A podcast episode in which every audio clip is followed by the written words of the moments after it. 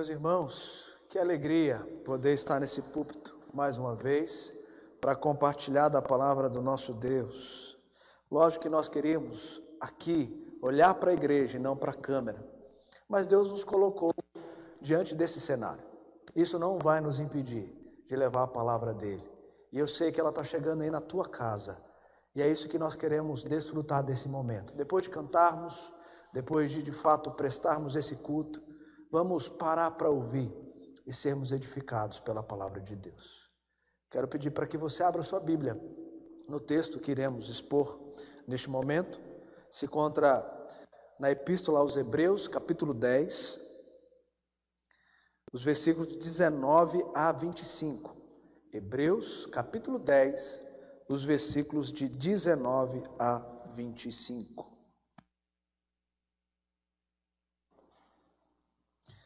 Assim diz a palavra do nosso Deus.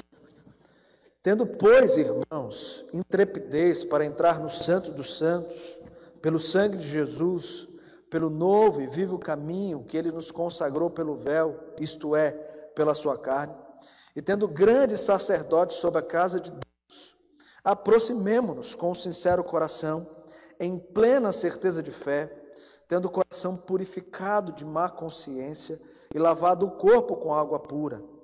Guardemos firme a confissão da esperança, sem vacilar, pois quem fez a promessa é fiel. Consideremos-nos também uns aos outros para nos estimularmos ao amor e às boas obras. Não deixemos de congregar-nos, como é costume de alguns. Antes, façamos admoestações, e tanto mais quanto vedes que o dia se aproxima. E tanto mais quanto vedes que o dia se aproxima. Vamos orar mais uma vez? Deus querido, acabamos de ler a tua palavra. Queremos aprender daquilo que o Senhor aqui revela para nós. Por isso, edifica o teu povo, use o teu servo. Essa é a nossa oração, esse é o nosso pedido, em nome de Jesus. Amém. Queridos, o Covid-19 trouxe com ele. Isolamento social, esse número recorde de mortes e de infectados, trouxe problemas políticos, problemas de abuso de autoridade, trouxe também um PIB em queda, consequentemente, uma recessão econômica, trouxe templos fechados, tantos problemas que o Covid-19 trouxe para nós. Nós estamos diante de um cenário caótico, já podemos assim dizer. Alguns especialistas na área da economia já dizem que esse cenário é um cenário sem precedentes, é uma crise sem precedentes. Pode ser que isso piore cada vez mais. E nós estamos vivendo, então, diante de um momento que nenhum de nós esperávamos. Você esperava isso quando, lá na virada do ano, você fez as promessas de que esse ano seria um ano mágico nos negócios, um ano mágico no seu relacionamento, um ano mágico no, nos seus projetos que você tinha engavetado e queria colocá-lo em prática. Você pensava nisso? Em algum momento da história, alguém pensou nisso? De fato, essa é a nossa realidade. Nós estamos vivendo diante de um cenário que nós não esperávamos, mas estamos aqui e precisamos viver. E a pergunta que eu faço para você é: como você está vivendo? A Escritura nos revela o como. E se nós nos atentarmos para o como, nós poderemos enfrentar qualquer tipo de problema, qualquer cenário, seja ele bom ou ruim. E aqui o autor aos Hebreus vai trazer para nós o como viver com o Senhor Jesus. Esse que abriu um novo e vivo caminho e que agora nos permite nos aproximar dele, mas não de qualquer jeito não de qualquer maneira. O texto vai nos explicar isso. Além disso, nos ensina que devemos guardar firmemente as promessas do autor da nossa vida, pois ele é fiel e, acima de tudo, estimular uns aos outros ao amor e às boas obras. É isso que o texto nos ensina, é isso que nós vamos aprender nesse momento. O autor da carta nós não sabemos quem é. Nós sabemos que ele escreve para o povo hebreu da dispersão, um povo que se converteu ao cristianismo, mas estava enfrentando algumas perseguições, alguns chamando-os a voltarem à prática judaica, e alguns estavam inclusive pensando a esse respeito. E o autor então escreve para mostrar que Cristo é superior, superior aos profetas, superior aos anjos, superior ao sumo sacerdote, superior aos sacrifícios. Cristo é superior a tudo isso. E a obra de Cristo é uma obra excelente. E aquele que se converteu ao cristianismo deve perseverar, deve permanecer na palavra, pois os problemas, os sofrimentos, está para o crente. E nós precisamos aprender a lidar com eles. E nós saberemos lidar com eles se de fato nós aprendermos como viver. Como você está vivendo diante de tudo isso? Em seu livro Como Viveremos, Francis Schaeffer diz que a nossa maneira de viver deve ser consistente com a fé que professamos. A nossa maneira de viver deve ser consistente com a fé que professamos. Em cenários assim, a nossa fé é provada. Como enxergamos, interpretamos e respondemos a tudo isso, revelará a nossa crença. Por isso, nós precisamos voltar para a Escritura, relembrar da obra de Cristo e o benefício que Ele nos concedeu através da cruz, para que assim possamos enfrentar cenários tão difíceis como é este que estamos vivendo. O texto então começa aqui no versículo 19 com uma conjunção. A conjunção, pois, está nos levando a tudo que foi falado até aqui. E de fato, do capítulo 1 até o capítulo 10, versículo 18, o autor está apresentando quem Cristo é, superior a tudo que é a lei, tudo que estava presente no Antigo Testamento. Cristo é superior a tudo isso. E Cristo veio estabelecer um novo padrão, uma nova realidade. O reino de Cristo foi estabelecido. Para que agora, a partir do versículo 19 até o final da carta, ele pudesse então mostrar as maneiras práticas de exercer a nossa fé, a nossa esperança e o nosso amor. E é isso que nós vamos aprender aqui. Em primeiro lugar, o texto nos ensina que devemos nos aproximar de Deus com o coração sincero. Aproximar de Deus com o coração sincero. Os versículos 19 a 25 resume bem o que resultou a obra de Cristo. Ele conquistou para nós a salvação, a adoção e o acesso a Deus. E aqui nos versículos 19 a 22, que está o nosso primeiro ponto, nós vamos aprender que a remissão de Cristo trouxe um novo e vivo caminho, e por esse novo vivo caminho nós devemos adentrar. E adentrando por esse novo vivo caminho, nós vamos desfrutar da presença de Deus, coisa que na antiga aliança não podia acontecer da mesma forma que nós podemos desfrutar hoje. Vamos lembrar? Na antiga aliança, era o sumo sacerdote que entrava no Santo dos Santos. E ele só podia entrar uma vez por ano. E para entrar no Santo dos Santos, ele tinha que passar por um véu grosso. E esse véu era tão pesado que ele precisava fazer força para passar por esse véu, para estar diante da presença de Deus, diante da glória de Deus. E isso apenas uma vez por ano. Mas na nova aliança tudo isso mudou através da remissão de Cristo, não de um animal, mas agora de Cristo. Na cruz do Calvário, o véu se rasgou. E agora nós podemos ter esse acesso diante de Deus. E Cristo possibilitou isso para os seus filhos. Na cruz de Cristo, o véu se rasgou. A separação da presença de Deus não existe mais. Tudo isso mediante ao sangue do Cordeiro o sangue de um só homem derramado para a salvação, para a filiação, para o acesso a Deus. É interessante quando nós olhamos para o Evangelho e vemos que naquele último, no último momento, quando Cristo vai dar o seu último brado naquela cruz, o véu se rasga. E o texto nos diz um detalhe muito importante: é que esse véu se rasgou de cima para baixo. Isso para mostrar que aquele que colocou o véu e estabeleceu na antiga aliança esse princípio de se achegar diante dele uma vez por ano, é o mesmo que vai agora rasgar e vai abrir de uma vez por todas esse véu que separava, para que não separa mais essa realidade que podemos desfrutar de Deus em Cristo Jesus. Por isso que lá no Antigo Testamento o véu simboliza Cristo. Cristo é esse acesso. O véu se rasgou por meio da cruz de Cristo e agora Cristo nos dá, nos dá esse acesso diante do Pai.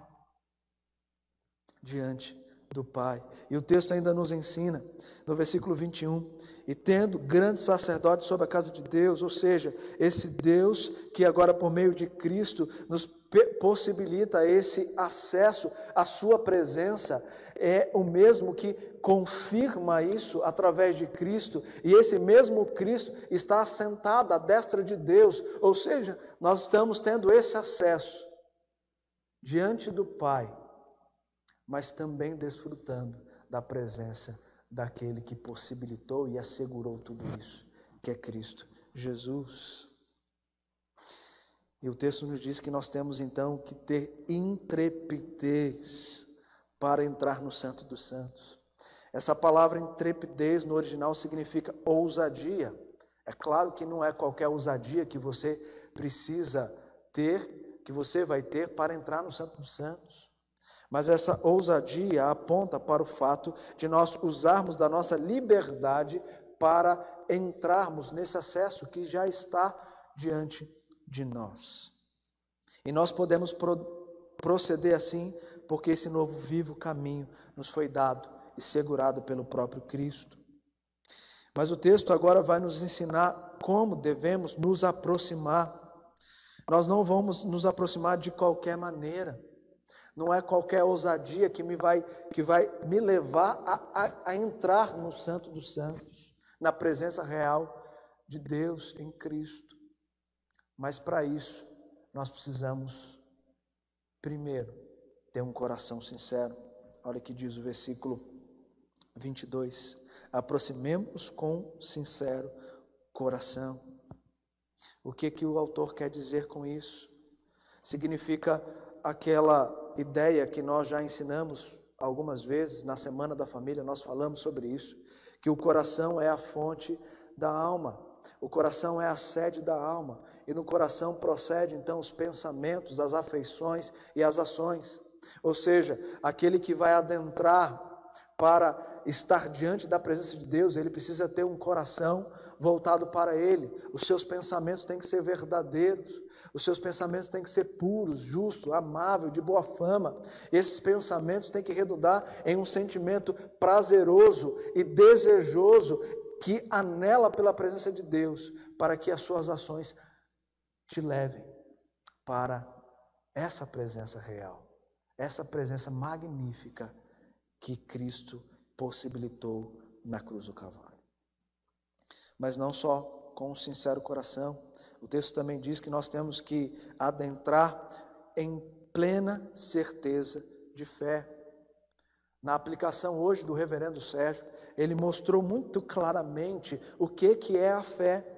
A fé é aquilo que nos move, a fé é a essência da vida do crente. O crente não existe sem a fé, pois a fé possibilitou a conversão, a fé possibilitou a justificação, a adoção, a fé deu a nós a possibilidade de nos santificarmos em Deus, nos perseverarmos em Deus por meio de Cristo Jesus. A fé é o elemento essencial na vida do crente. E sem essa fé, nós não agradamos a Deus. E se o crente está com essa fé fraca, ele não conseguirá adentrar e desfrutar da plenitude de Deus. Nós precisamos então ter um coração sincero, ter uma fé vívida, mas também o texto nos diz, temos um coração purificado de má consciência. O que é má consciência? A má consciência é aquela culpa que nós carregamos, aquela culpa que está em nós e que nós não ah, revelamos, não confessamos, não deixamos. Essa culpa nos atrapalha. Por isso que muitas pessoas que, que passam por problemas como ansiedade, depressão, síndrome do pânico, entre outros relacionados à alma, têm muita dificuldade de ler a Escritura, de orar, até tentam, mas às vezes não conseguem absorver nada daquilo, por quê? Porque está carregando sobre si um peso, uma culpa que está atrapalhando enxergar com as lentes da fé a presença real de Deus. Então, nós temos que nos livrar dessa má consciência, dessa culpa que carregamos. E isso é possível, por quê? Porque Jesus já nos purificou, Jesus já purificou a nossa consciência. Essa palavra purificado aqui significa aspergido com o sangue de Cristo. E nós já fomos aspergidos pelo sangue de Cristo internamente no nosso coração. Por isso, Paulo vai dizer que já não há nenhuma condenação para aqueles que estão em Cristo Jesus. Por isso que lá em Provérbios nós vamos aprender que aquele que confessa e deixa alcançará misericórdia. Então, meu querido irmão, essa é a boa notícia. Você pode se livrar dessa culpa, desse peso que você carrega, para desfrutar da plenitude da presença de Deus. O Senhor está te convidando a se aproximar dEle. Mas para isso você tem que estar com um coração sincero, uma fé que seja vívida e também com um coração purificado de má consciência.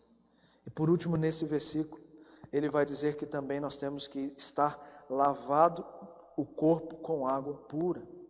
O que o autor está fazendo é voltar à ideia ah, do Antigo Testamento. O sacerdote para fazer o sacrifício, ele precisava se purificar, ele precisava se lavar por inteiro.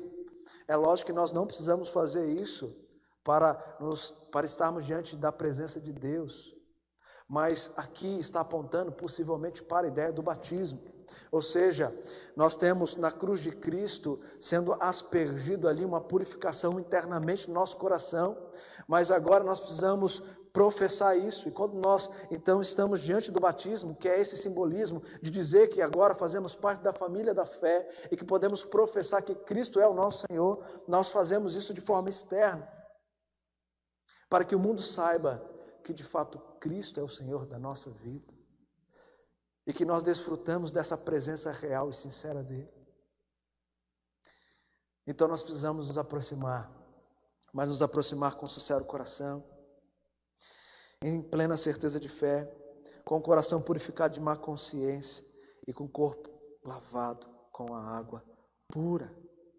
Portanto, o novo e vivo caminho está aberto para nós. Nós precisamos apenas nos aproximar. Apenas nos aproximar. Mas o texto continua, e agora o texto vai nos ensinar, em segundo lugar, que nós devemos então permanecer firmes na fé, aguardando a promessa se nós já nos se nós já aprendemos a aproximar e a maneira que devemos nos aproximar dessa presença real de Deus, desse novo vivo caminho que foi aberto para nós, agora nós temos que nos agarrar à certeza das promessas, porque Ele é fiel. É isso que diz o versículo 23. Deus fez uma promessa e nos dirige por esse novo e vivo caminho até lá. Mas nós sabemos que há espinhos no caminho, desafios durante a caminhada, desafios em que muitos desistirão, outros, mesmo feridos, continuarão, mesmo machucados, chegarão ao fim, porque persistirão firmes na fé, guardando com esperança a promessa se cumprir. E é isso que o autor está nos ensinando.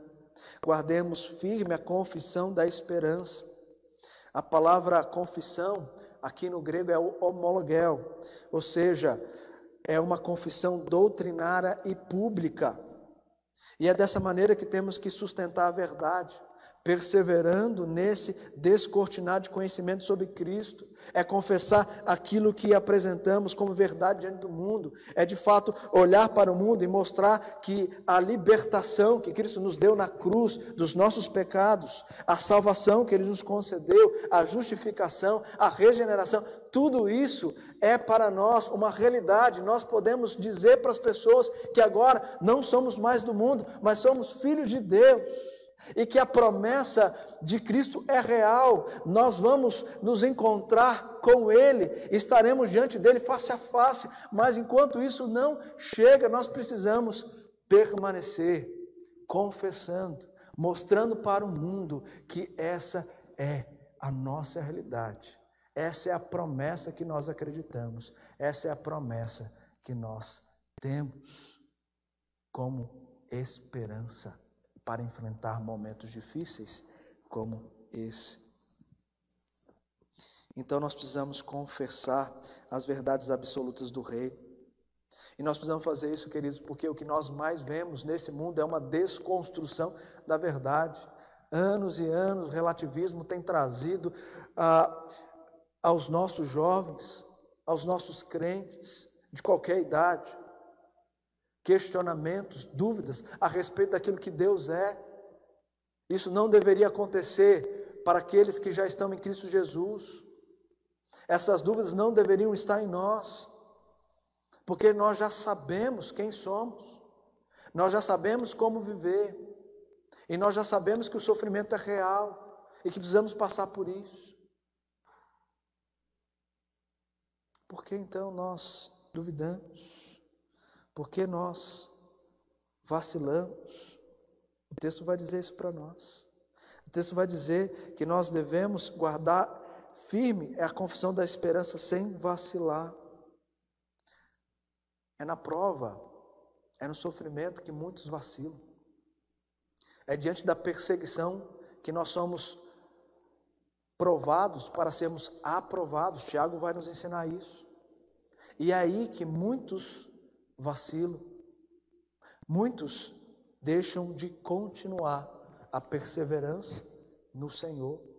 Muitos deixam de acreditar na promessa. Muitos deixam de viver a plenitude do Evangelho. Porque vacilam, porque não estão firmados, não estão com a fé depositada no Senhor. Quando nós olhamos para a história. Como é bom olhar para a história, como é bom voltar na história para aprender com homens do passado que vale a pena lutar pelo nome de Cristo. E quando nós voltamos para lá, no tempo uh, pré-reforma, no tempo da reforma, pós-reforma, nós vamos ver homens que eram de fato homens que acreditavam verdadeiramente na promessa. Não era esse povo que agora, por qualquer coisa, está fragilizado, está dodói. Não, mas eram homens que passavam pelas lutas, pelas dificuldades, eram perseguidos por conta de Cristo, homens que não, não negavam a fé, em cenários muito piores do que o nosso. E faziam isso porque de fato entendiam a obra de Cristo na vida deles e a missão que eles tinham aqui na terra. E muitos morreram crendo que de fato eram filhos de Deus. Olha para a igreja primitiva. Na igreja primitiva, quantos foram perseguidos porque não se curvaram a César, porque não falaram que César é Senhor? Esses que foram mortos pelo nome de Cristo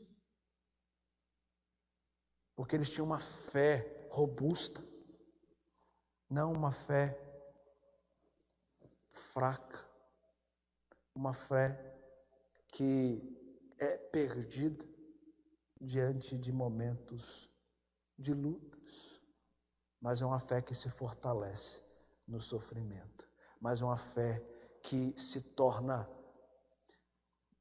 vigorosa em momentos de crise. E é triste, querido, quando nós olhamos para a igreja e vemos muitos se perdendo, muitos deixando de seguir o Evangelho para seguir, para seguir outra coisa que não Jesus Cristo. É triste.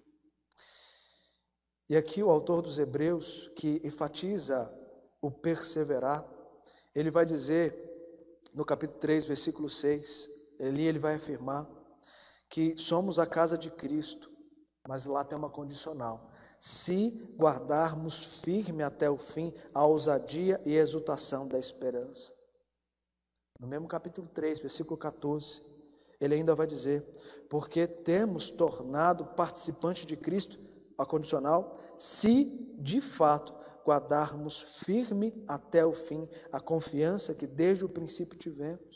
Na sequência, o capítulo 4, versículo 14, ele vai acrescentar: Tendo, pois, a Jesus, o Filho de Deus, como grande sumo sacerdote, que penetrou os céus, conservemos firmes a nossa confissão.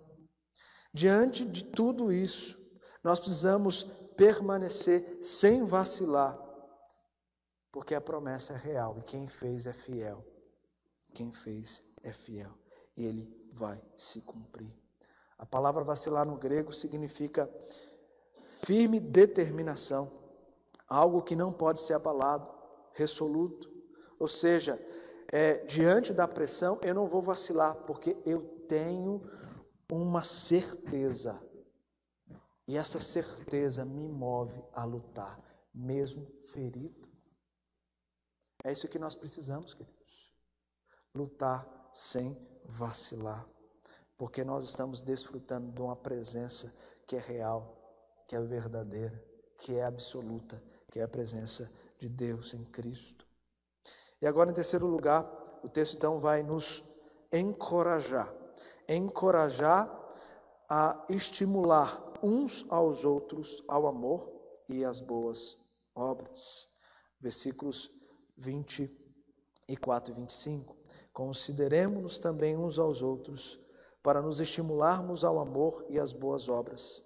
Não deixemos de congregar-nos, como é costume de alguns, antes façamos administrações, e tanto mais quando vedes que o dia se aproxima. O autor apresenta um meio que Deus concedeu ao seu povo para ser auxílio na caminhada. Esse meio é a igreja, é os crentes em Cristo, é os ramos enxertados na videira é aqueles que carregam a carga uns dos outros.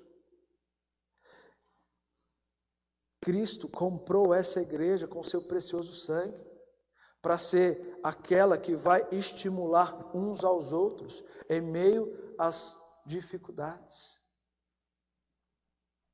Por isso, consideremos também uns aos outros. E o verbo considerar aqui está ligado ao pensamento, aquilo que eu devo contemplar a respeito do outro, ou seja, eu preciso pensar no outro, não só em mim. E aqui é o grande problema, porque nós somos muito egoístas. E no nosso egoísmo nós queremos pensar somente em nós e naquilo que traz benefícios. Mas quando o texto está dizendo que eu tenho que considerar o outro, ele está querendo mostrar para nós que nós temos que pensar não em nós, mas no outro. Porque o outro está precisando de nós considerar uns aos outros. O que Deus está fazendo aqui é na contramão daquilo que é natural para nós e apontando para aquilo que deve ser o real na vida do crente. De fato, pensar no outro, se envolver com o outro, carregar o problema do outro, lutar pelo outro. E a palavra estimular significa encorajar, agitar o outro a algo. É você chegar para aquele irmão que está fraco na fé, aquele irmão que está cheio de dúvidas. É você chegar a ele e encorajá-lo, é pegar ele, é poder balançá-lo, dizer: meu irmão, não vai por esse caminho. O caminho da vida não é esse. Esse caminho que você está indo é o caminho da morte. O caminho da vida está aqui. Senta comigo, deixa eu chorar com você, deixa eu, eu lutar com você, deixa eu lutar por você. E eu quero te apresentar um evangelho que de fato vai te ajudar e vai te estimular a caminhar seguro naquilo que é real e não sair por aí buscando aquilo que é passageiro. Isso é estimular, é agitar o outro para algo que importa. Então, a maneira como pensamos a respeito do outro e agimos em direção a ele deve ser de estímulo para levá-lo a contemplar a Cristo. E aqui entra a maneira como devemos viver, a maneira que devemos conversar, a maneira que devemos agir.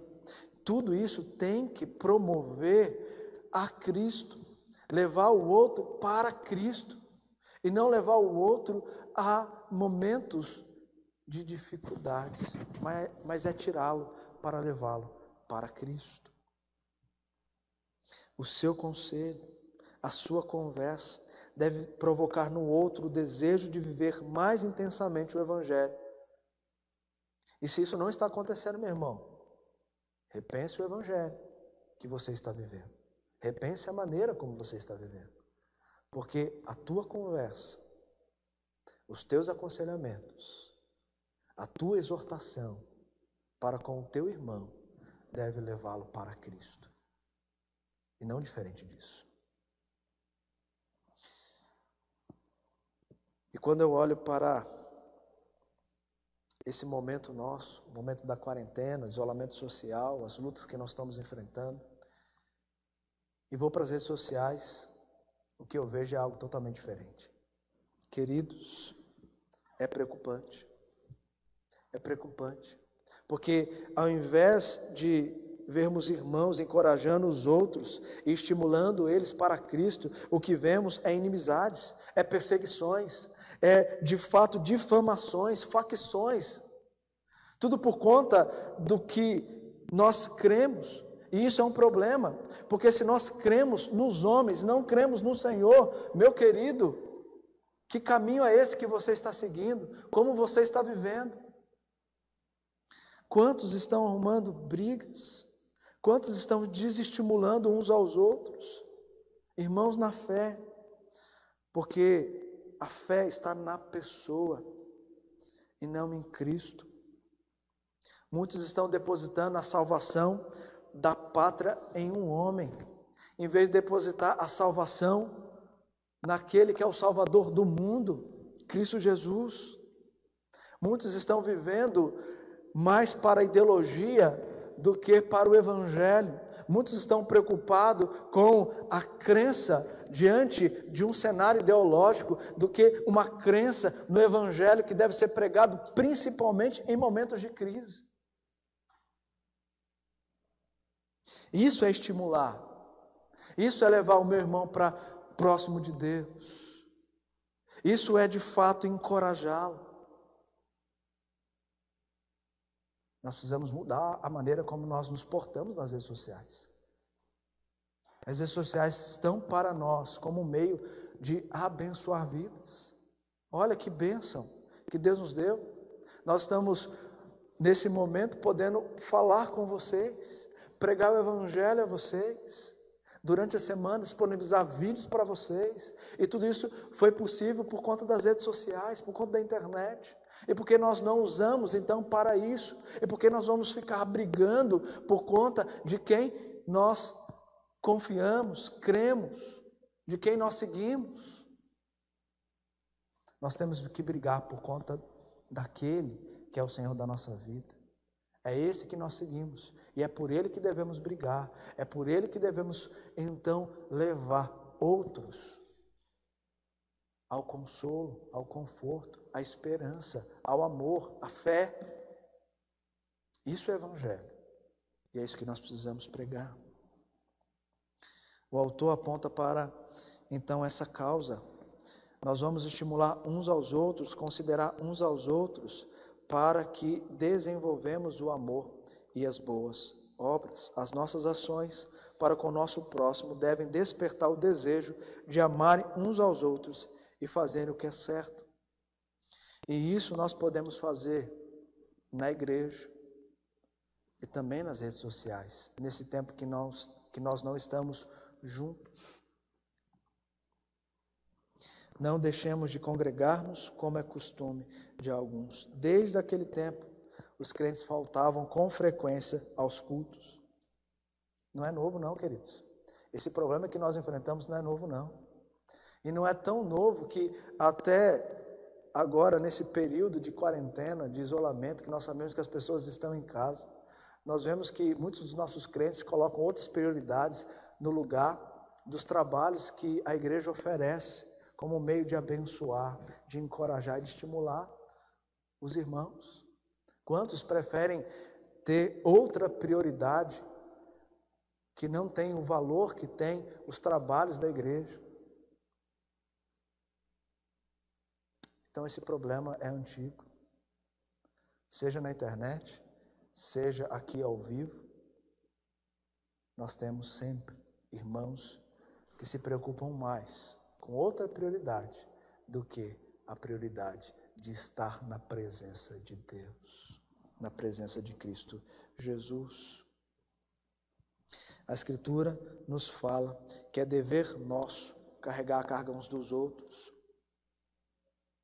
o que pode significar muito mais do que fazer uma mera ação social, mas carregar o outro em oração, em palavras bíblicas de encorajamento, levando a ver a Cristo e o caminho de conforto que Ele mesmo oferece. Lembra lá no início da pandemia? A compaixão, ela veio ao coração do povo, e o povo começou a se prontificar. Olha, eu vou para aqueles grupos de risco ajudá-los a fazer compra no, no, nos prédios, lá na, na, no elevador. Estou à disposição, pode me chamar, que eu vou lá fazer compra para você, se você não pode sair. A compaixão, ela veio para muitas pessoas. Graças a Deus por isso. Louvado seja Deus por isso. Mas se essa compaixão, ela não tem um propósito, ou ela não teve um propósito naquele que quis exercê-la, sem dúvida nenhuma, ela se perdeu. E isso talvez explica muitos que deixaram de ajudar, muitos que deixaram de ligar para o outro, muitos que deixaram de fato de assistir o outro. Por isso que a ação social, ela está para o crente como um benefício dessa salvação que temos em Cristo, mas nós precisamos lembrar que essa ação social tem um propósito revelar Cristo através do Evangelho. Nós só ajudamos porque nós amamos a Cristo. Se nós não amássemos a Cristo, a nossa ajuda seria uma mera ajuda, como muitos outros que não conhecem a Cristo, que não têm Cristo, ajudam. A nossa ajuda tem um propósito. O autor então conclui dizendo o porquê de tudo isso o porquê que nós temos que estimular um ao outro, o porquê que nós devemos então levar a desenvolver o amor e as boas obras, porque não devemos deixar de congregar como a, a costume de alguns, por quê? Porque a igreja é um benefício que Deus deu para nos ajudar nesse tempo de crise, também no tempo da bonança. A igreja é composta desses membros que vão juntos estimular uns aos outros para buscar o pleno conhecimento de Deus, para enfrentar as lutas diárias. Isso é igreja, isso é comunhão, isso é economia. E nós precisamos fazer isso, sabe por quê? Porque nós vivemos os últimos dias, é isso que o, na parte final do, do versículo 25 o autor vai nos dizer. Tanto mais quanto vedes que o dia se aproxima. Desde o estabelecimento do reino, nós vivemos os últimos dias. Nós não sabemos o dia que Cristo voltará, mas nós sabemos que nós já estamos nesse período. E por conta disso, nós precisamos viver a plenitude de Cristo. E a igreja, ela tem um papel essencial nisso. Por isso, meu irmão, minha irmã, nós precisamos buscar ajudar uns aos outros em amor e boas obras. O que nós vemos aqui no texto é justamente aquela tríade teológica que está em 1 Coríntios 13, 13. O texto nos aponta que nós precisamos nos aproximar de Deus, mas isso acontece por meio da fé. Que nós devemos guardar firme a confissão da esperança, sem vacilar, e isso nos leva para a verdadeira esperança na promessa que Cristo fez para nós. E por fim, considerar uns aos outros e estimularmos ao amor, ou seja, desenvolver o amor vertical, para o horizontal. É isso que o texto está nos ensinando. Essa é a tríade que compõe a vida do crente. E o crente precisa viver a intensidade de cada um desses elementos: a fé, a esperança e amor. Portanto, como viveremos? Nós viveremos permanecendo na fé de Cristo, tendo esperança nas reais promessas de Deus e desfrutando do amor vertical para horizontal, a fim de cumprir os propósitos que Deus estabeleceu e revelou para nós na Sua palavra. E termino então, queridos, trazendo algumas aplicações. A primeira delas, reveja o seu posicionamento nas redes sociais. Seja um portador do Evangelho e não de uma ideologia. Seja um portador da vida e não da morte. Seja um portador da esperança e não do caos. Seja o portador da verdade e não da fake news. Seja um portador de Cristo, pois Ele te deu esse novo vivo caminho. Ele te deu essas diretrizes para desfrutar da presença real de Deus, para que você pudesse cumprir a missão que Deus também em Cristo nos estabeleceu. Seja um portador. Mude a maneira que você se comporta nas redes sociais. Cuidado com a idolatria. Creia que Deus levanta homens para dirigir o seu povo, mas nós não podemos confiar totalmente no homem, nós temos que confiar em Deus. É nele que devemos confiar. Homens erram, homens são pecadores. Nós precisamos então depositar a nossa confiança naquele que levanta os nossos líderes e não naquele que desempenha a função. Por isso, oremos pela nossa nação, pelos nossos dirigentes, estão batendo muita cabeça. Vamos orar por eles. Vamos orar pelos enlutados, como foi bem lembrado aqui no culto da manhã pelo reverendo Sérgio. Quantos já morreram? Vamos orar pela igreja durante essa pandemia, mas acima de tudo, orar por essa igreja pós-pandemia porque os desafios serão maiores ainda. E nós precisamos ter sabedoria para lidar com todos eles. E por fim, acima de tudo isso, nós devemos antes buscar a Deus, alimentar a nossa fé das verdades reveladas, passar mais tempo debruçado na Bíblia do que em qualquer outro livro, e de fato levar o amor, estimulando as pessoas a verdadeira esperança. Creia, tudo passará, mas enquanto não passa, como você está vivendo? Lembre-se, lembre-se, a maneira como você vive revela aquilo que você crê. Então viva crendo e exercitando uma fé no verdadeiro Deus, o nosso Senhor. Que Deus nos abençoe.